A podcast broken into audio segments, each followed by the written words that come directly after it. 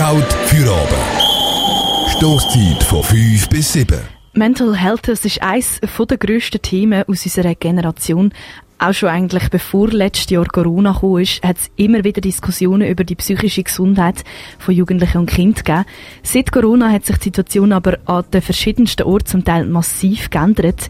Ich, Michel und mein Co-Moderator und Redakteur Juan haben uns heute mit dem Thema befasst. Richtig, Michel. Du hast auch ein Video gemacht zum Thema, das findest du auf dreifach.ch. Dort hast du dich damit befasst, wie Jugendliche auf Corona bzw. auf die Corona-Massnahmen reagieren. Michel, du hast auch mit der Lulzana Anna Muslio von Pro Juventude geredet.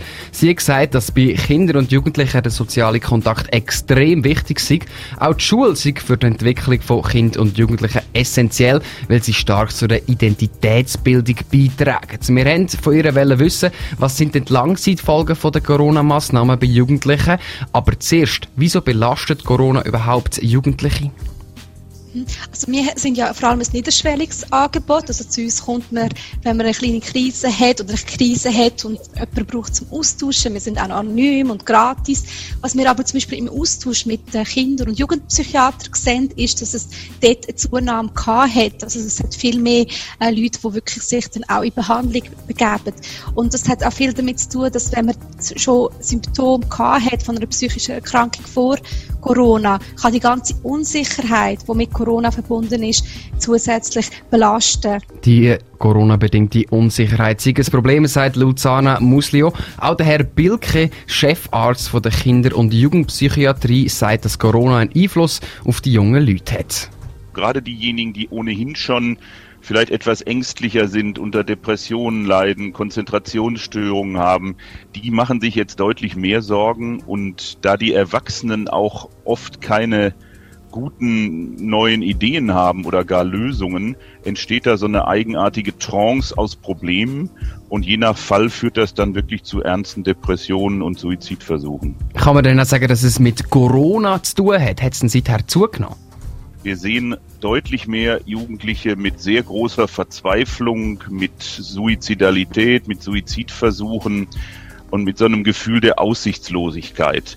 Das, was der Herr Bilke vom Loops jetzt gesagt hat, das tönt jetzt erstmal ziemlich hart, aber für Jugendliche ist Corona genau am einem wunden Punkt passiert, beim Erwachsenwerden auch diejenigen, die sich jetzt fragen, wie wird das mit der Lehre werden, wie wird das mit dem Matur werden. In der Altersphase stehen ja so viele Entscheidungen an und die sind jetzt blockiert. Aber nicht die, wo sich über Corona aufregen, sind die, wo richtig gefördert sind, wo man sich Sorgen machen müsste. Der Herr Dr. Bilke sagt nämlich, dass vor allem die unauffälligen Leute sehr unter den Covid-Maßnahmen würden leiden.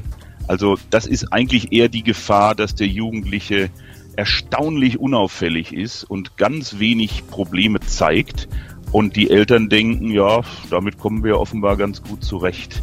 Also die Kunst ist eigentlich gerade bei Eltern und vor allen Dingen bei Lehrern, die stilleren, ruhigeren, angepassten anzusprechen und einfach zu fragen und auch mehrfach nachzufragen, wie es denen geht dass jemand auf Corona selber reagiert, das sind dann Leute mit sehr speziellen Ängsten, mit Paranoia. Das ist aber wirklich selten. Häufig ist eigentlich eher, dass das Kind und der Jugendliche in der Lage war, alle seine Probleme ganz gut auszugleichen, vielleicht durch die Großmutter noch und durch einen netten Lehrer, durch einen Sportverein. Und diese sogenannten Schutzfaktoren, die fallen jetzt alle weg oder viele davon.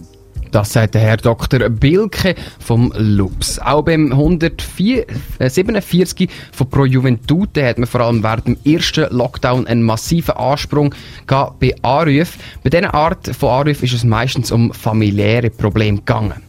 Mhm. Also beim 147 haben wir gemerkt, dass gerade in der Zeit vom Lockdown, also vom März bis etwa Mai, haben wir eine starke Zunahme gehabt bei Beratungen rund um familiäre Konflikte. Sei das jetzt Konflikt mit den Eltern oder Konflikt mit den Geschwistern und auch leider zu häuslicher Gewalt hat es in dieser Zeit um 70 Prozent zugenommen im Vergleich zum Vorjahr, die gleiche Zeit. Und was wir dann auch gemerkt haben, dass im Herbst, also wo dann ein bisschen so der Slowdown gekommen ist mit weiteren Einschränkungen, dass es dann nicht mehr so die Zunahme war in diesem Bereich, sondern viel mehr auch äh, bei depressiver Stimmung und auch Krisen.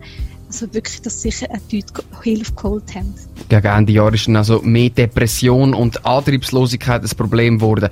Das hat uns Lulzana Muslio im Interview erzählt. Wenn du mehr über das Thema willst wissen gibt es noch ein cooles Video von der Michelle zu dem Thema. Während Corona hat es bei Anlaufstellen wie zum Beispiel im 147 von der Pro Juventute, aber auch in den psychiatrischen Kliniken einen grossen Anstieg gegeben. Uns vom Dreifach hat es vor allem Wunder genommen, ob die Probleme wirklich fest zugenommen haben oder ob es vielleicht einfach jetzt äh, so ein bisschen ein, ein, ein uh.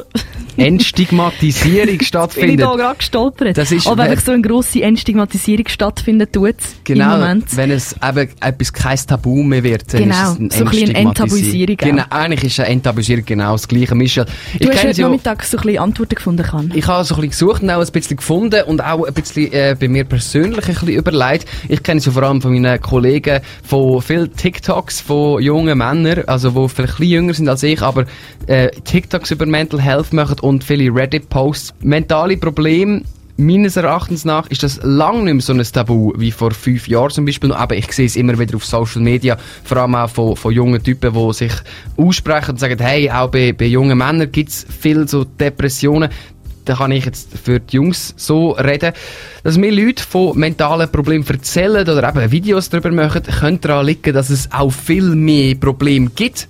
Es könnte aber auch daran liegen, dass es nicht mehr Probleme gibt, aber die Leute einfach mehr erzählen.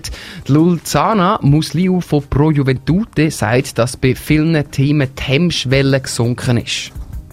Schwierig für uns zu sagen. Es ist sicher so, dass bei gewissen Themen immer mehr auch eine gewisse Hemmschwelle weggeht. Also wir haben auch viel mehr Beratungen gemacht zur sexuellen Belästigung. Ist jetzt sicher nicht etwas, wo es früher nicht gegeben hat, sondern es ist einfach auch so, dass man jetzt zum Beispiel auch mit MeToo oder anderen Bewegungen das Themenfeld ein bisschen enttabuisiert hat. Das heißt, wenn man betroffen ist, dass man weiß, man kann Hilfe holen, dass man nicht allein ist. Das ist wirklich immer ein bisschen eine Wechselwirkung. Also viele Probleme, die hat es schon gegeben, aber es ist sicher auch eine Möglichkeit, um sich zu melden.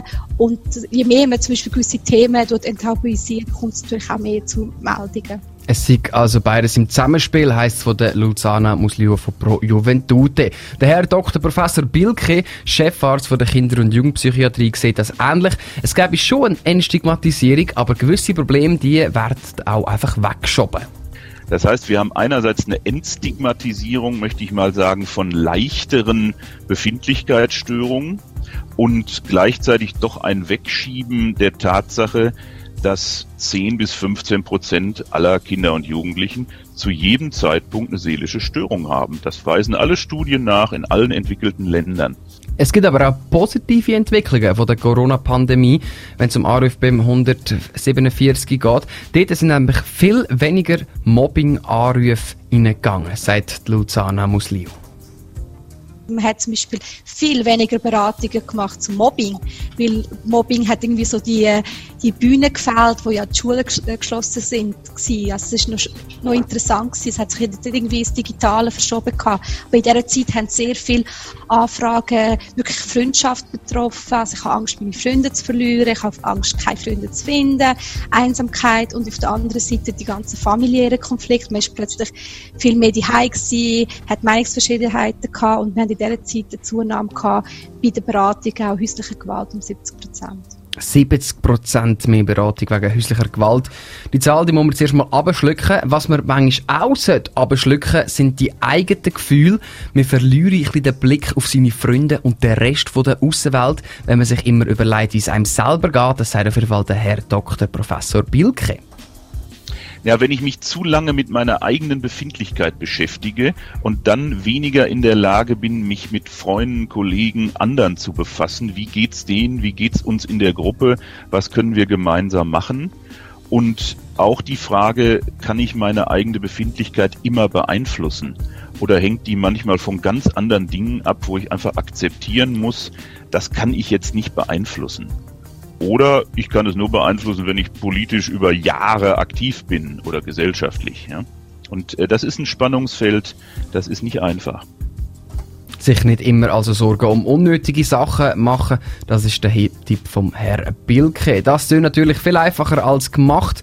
Also wenn du gerade wirklich in einer dunklen Zeit bist, dann wend dich an die Stellen, wo dir helfen, zum Beispiel projuventute.ch promentesana.ch, durchschnaufen.ch oder reden-kann-retten.ch.